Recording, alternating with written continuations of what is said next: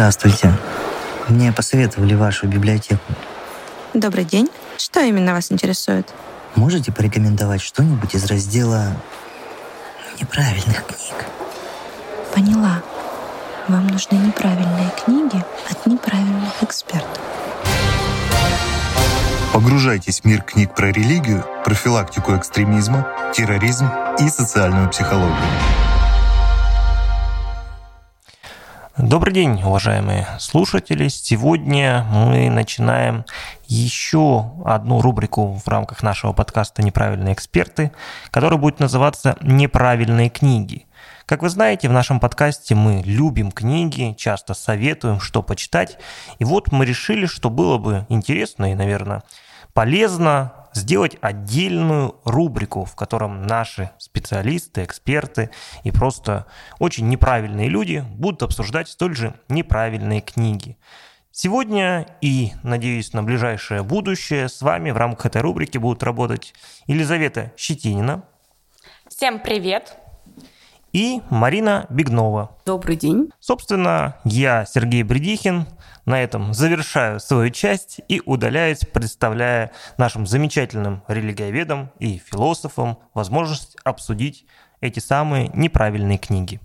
Дисклеймер. Все материалы для данного подкаста взяты из открытых источников. Мнения ведущих носят субъективный и личный характер, без цели оскорбления или нанесения вреда деловой репутации и вашей вере. Некоторые высказывания могут вас расстроить или не соответствовать вашей религиозной картине мира. Во время передачи упоминается запрещенное в России террористическое движение скулшутинг и колумбайн.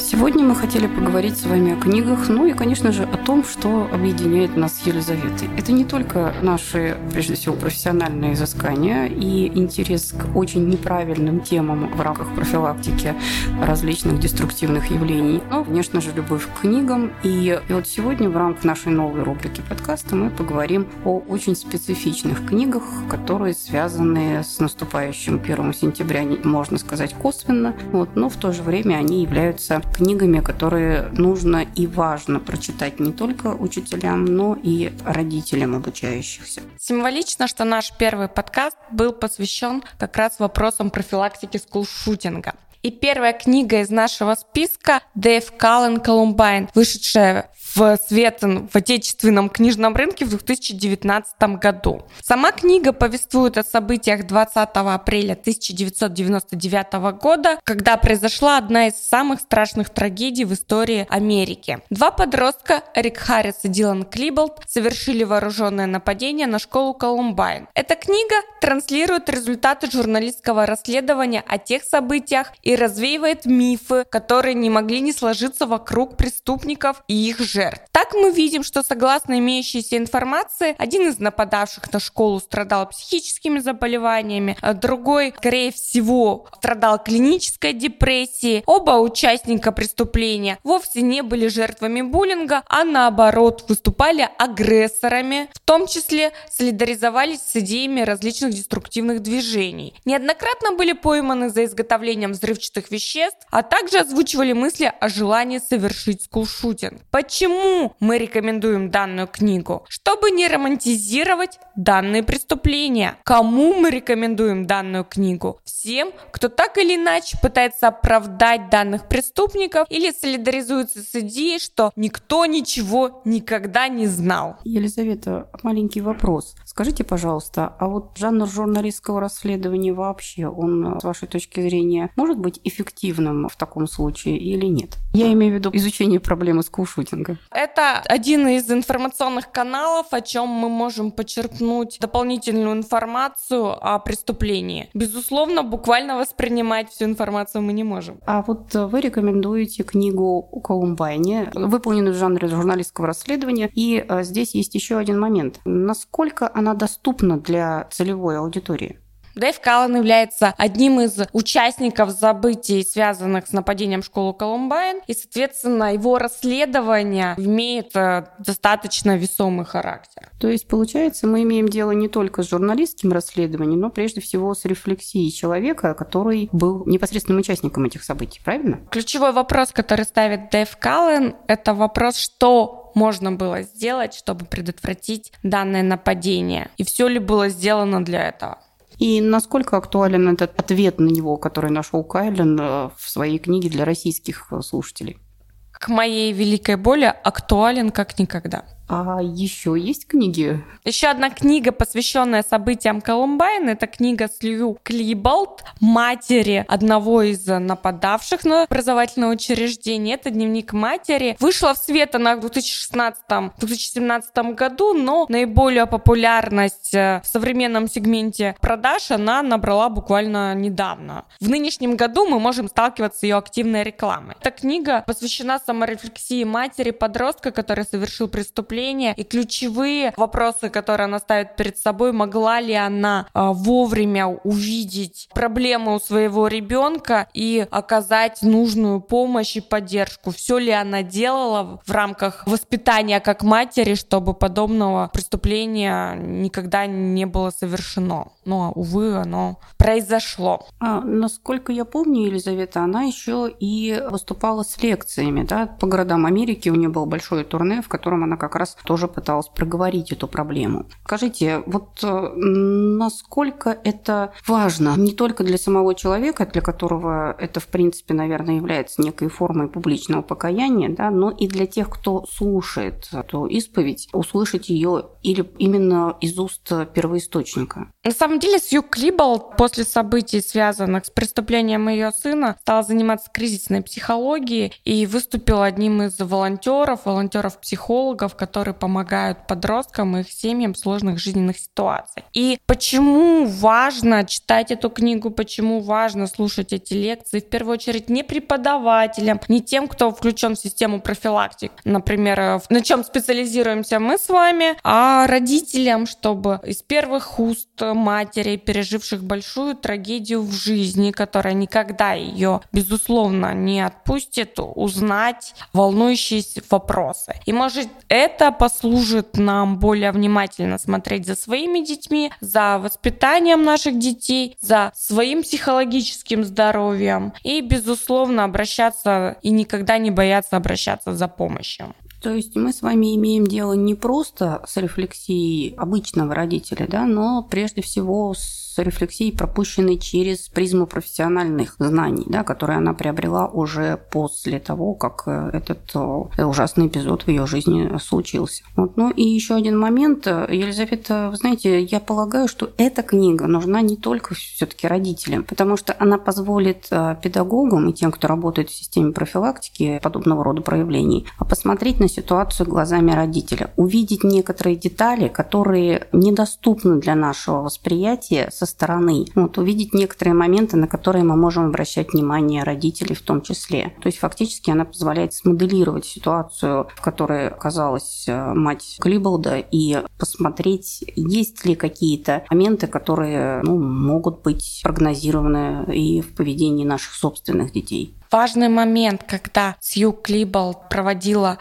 саморефлексию, когда Сью Клиболт сама проводила расследование своей семьи, она анализировала те дневники, которые вела на протяжении всей жизни своего сына, записи его поведений, вопросы, касаемые семейных событий, кто какую реакцию на какие события, может быть, транслировал. И это дополнительно позволило ей увидеть маячки, которые, к сожалению, были пропущены. И еще один важный момент, когда мы говорим о том, что семья благополучная семья не находится в группе риска, мы зачастую занимаемся самоуспокоением и закрываем как раз глаза на те маячки, которые в реальности являются угрозой. Нам проще обращать внимание на неблагополучную семью, где соло-родитель не справляется со своими обязанностями, может быть, где есть употребление каких-то запрещенных химических веществ, чем попытаться помочь с виду достаточно благополучной семьи. Сама семья Клиболдов не нуждалась в психологической помощи? Ну, в этом смысле, наверное, тогда мы можем рекомендовать дополнительно еще одну книгу Роберта Колкера «Что-то не так с Гелвинами». В этой книге, собственно, анализируется тоже история внешне благополучной семьи, в которой огромные эмоциональные проблемы. И это обусловило то невнимание взрослых к сложностям детей, которое, собственно говоря, привело к ужасной трагедии. Книга абсолютно доступна, ее можно купить как в электронном виде, так, соответственно, и в бумажном. И я полагаю, что она не менее важна, чем работа с Ю Клиболт.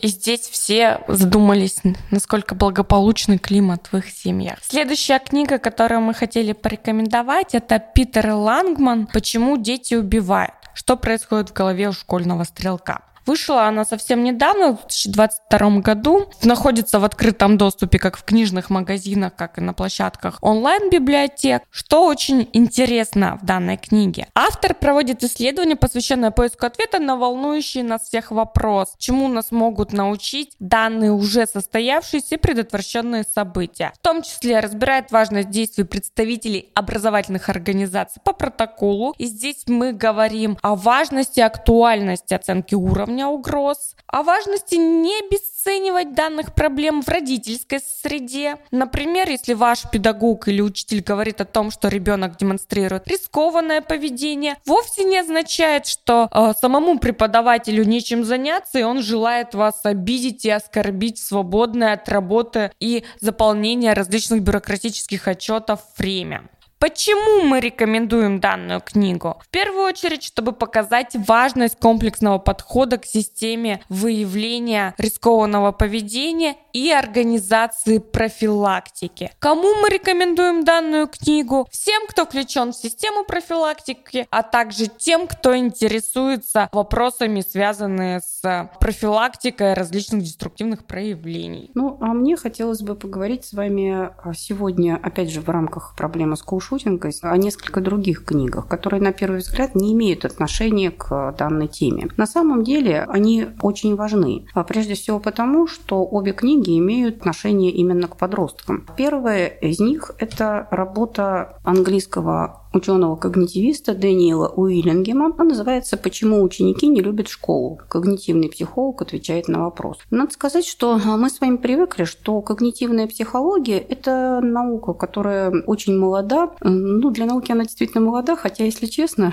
первые ростки когнитивной психологии появились более 30 лет назад, что для сегодняшних гуманитарных дисциплин, в общем-то, представляет уже достаточно солидную базу. Но до сих пор мы не научились соотносить достижения достижения когнитивистики в разных направлениях, в религиоведении, в психологии, в педагогике, с реальной практической деятельностью. Дело в том, что когнитивные, э, когнитивные науки, они предполагают немножко иной подход, чем мы привыкли. Фактически это разговор о том, как устроено наше с вами мышление. И рефлексии в области мышления, а об этом, кстати, Уиллингем э, очень подробно пишет, она значительно сложнее, чем рефлексия в отношении эмоций и убеждений. Потому что наши элементарные логические операции операций, к которым мы привыкли, да, это синтез, анализ и так далее, оказывается разложено на совершенно иные составляющие. И в этой ситуации становится очень сложно вычленить соответствующие элементы. Более того, мы с вами говорим, например, о когнитивном религиоведении, да, то там приходится вводить э,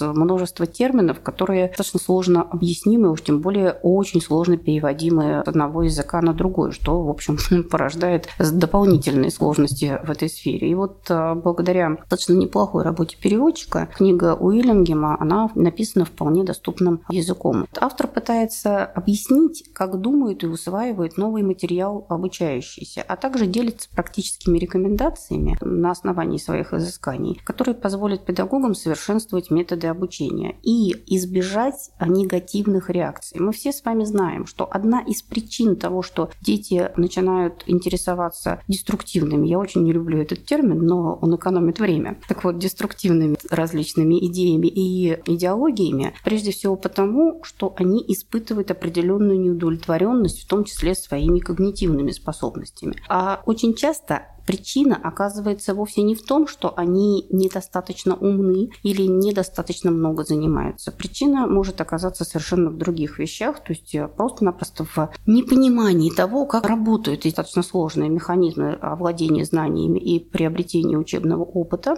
И, возможно, эта книга поможет вам понять, э, как, э, собственно говоря, думают ваши ученики, как думают ваши дети и как можно решить основные сложные проблемы, сложные для, прежде всего, личностного развития в образовательном процессе. Ну, приведу маленький пример. Несколько лет назад моя дочь училась читать. Вот это было чрезвычайно сложно. Она никак не хотела понять, как буквы складываются в слоги, а слоги в слова. У нас была очень большая проблема в этом вопросе. Тогда мы решили, стали решать проблему от обратного. А, я предложила ей не складывать буквы в слова, а разбирать слово на буквы. И вот этот вариант сработал на все сто процентов. Она научилась читать практически мгновенно, и уже через неделю таких занятий она читала полные фразы от начала до конца, а к концу года одолела большую энциклопедию примерно в 300 страниц про динозавров. И мы не придаем значения тем способам, которыми учим. А это очень важно. Это нужно обязательно понимать, что не все обучающиеся устроены одинаково, и что то, что подошло одному, может не подойти другому. Причем это не связано с методикой обучения, это связано именно с подходом а, к мыслительным операциям. Поэтому книгу Уиллингема я рекомендовала бы не только педагогам, но и родителям, ну, естественно, с определенными оговорками, потому что любой как бы, практический педагогический опыт, он все-таки является в достаточной степени ограниченно применимым. Марина, у меня вопрос. Мы говорим про когнитивную педагогику, когнитивную психологию. А будет ли доступна обычному родителю э, информация, представленная в данной книге? Э, да, поскольку она как раз, собственно, и написана для тех, кто не является специалистом в когнитивистике. То есть там очень простой, понятный язык, снабженный огромным количеством примеров из практики. Он придает большое значение иллюстрациям именно потому, что прекрасно понимает, как функционирует, собственно, наше мышление. Вторая книга, о которой я хотела бы сегодня вам напомнить, это книга Дэны Бойт. Она называется «Все плохо» или «Подростки в социальных сетях». А она написана довольно давно. Сама Дэна Бойт относит начало ее исследований к 2006 году, о чем, кстати, и пишет. И согласно нашим теоретикам смены поколений, э, я, кстати, не очень хорошо отношусь к идеям, вот согласно теоретикам смены поколений, эта книга, наверное, немного устарела. Но на самом деле мы не должны забывать, что речь идет об американских подростках и реалии их жизни, которые были характерны для начала 2000-х годов, или, а, они, соответственно, в нашем с вами сегодняшнем мире реализованы как раз на несколько э, лет позже. Правда, Дэна Бойд говорит в первую очередь о таких социальных сетях, как э, Facebook, Twitter и Instagram, что, опять же, уже не свойственно да, современной российской реальности. У нас там есть TikTok и еще куча каких-то очень специфичных сетей. Ныне многие из них запрещены к использованию на территории Российской Федерации. О, да. Ну, мы еще ждем запрета Ютуба, видимо в ближайшее время. Так вот, возвращаясь к вопросу, эксперт по молодежной культуре и технологиям разоблачает самые распространенные мифы о том, к чему приводит использование подростками социальных сетей. А дело в том, что сегодня у нас а, наблюдается какая-то, я бы сказала, профессиональная, профилактическая, я не побоюсь этого слова, истерия, когда специалисты на перебой рассказывают, какая страшная угроза сеть интернет, социальные сети, и как это ужасно отражается на моральном климате подростков. Особенно прослушивание подкастов неправильных экспертов. О, да, за это вообще, по-моему, полагается сжигать на костре. Ну ладно. Так вот, в центре внимания Дэны Бойт находится представление об идентичности, опасности и приватности, которые высказаны самими подростками. То есть она берет серию интервью, в которых э, достаточно грамотно располагает вопросы, позволяющие нам понять, как они думают на самом деле, какие впечатления остаются у, именно у подростков, а не у взрослых людей, преодолевающих э, серьезные трудности технологического и информационного разрыва. В определенной степени это важно. Почему? Потому что мы предполагаем, что подростки воспринимают мир так же, как и мы с вами. На самом деле это совершенно не так. Но представьте себе, что вы родились в эпоху без телевизора. Было ли бы ваше восприятие телевидения таким же, как сегодня? Естественно, нет. Поэтому и говоря о взаимодействии с социальными сетями и любыми средствами интернет-связи, я думаю, вы прекрасно понимаете, что ситуация, в которой мы а, с вами сегодня находимся, она примерно аналогична той, которая была в период появления телевидения. Тогда, кстати, тоже было огромное количество различных мифов о том, что просмотр телевизионных передач, фильмов и так далее очень плохо влияет на э, моральный климат и самочувствие молодых людей. И в, даже в Соединенных Штатах Америки, на которые мы нынче, конечно же, не ориентируемся, многие родители запрещали детям просмотр телевизионных передач, считая, что это негативно повлияет на их моральное состояние. Данная книга на самом деле нужна всем, тем, кто работает с подростками, а также тем, кто живет с подростками. Вот, я думаю, что э, большинство родителей даже не подозревает о тех многочисленных интересных сюрпризах, которые ожидают их по прочтении э, этой книги. Надеюсь, что наш сегодняшний рассказ о книгах вам полезным и позволит посмотреть на проблему взаимодействия взрослых и детей, а, собственно говоря, у шутинг есть ее крайнее выражение и проявление, да, которое, естественно, является деликвентным и девиантным, с другой стороны. Потому что, по большому счету, основная задача любой из этих книг – это помощь в межпоколенческой коммуникации. Попытка понять, что может пойти не так, и предложить какие-то рецепты для разрешения этих этих проблем. Естественно, они не абсолютны. Естественно, эти рецепты не являются применимыми во всех э, случаях. Но мы, собственно говоря, уже в самом начале подкаста договорились о том, что мы не будем говорить про волшебные таблетки. Мы будем говорить о том, как все плохо и сложно. И как попробовать именно попробовать справиться с этими сложностями. Безусловно, работа в сфере профилактики вооруженных нападений на образовательные учреждения не ограничивается исключительно знакомством с данными работами. Важно изучать работы по патопсихологии, возрастной психологии, социологии, педагогике, подходить к профилактической работе комплексно и не ориентироваться на рецепты волшебных экспертов, которые пообещают вам быстрое исцеление трудных подростков и рассасывание проблемных ситуаций в образовательных организациях. Быстро, недешево, моментально, но, увы, безрезультатно. С вами были неправильные книги от неправильных экспертов. До встречи в следующих выпусках. До свидания.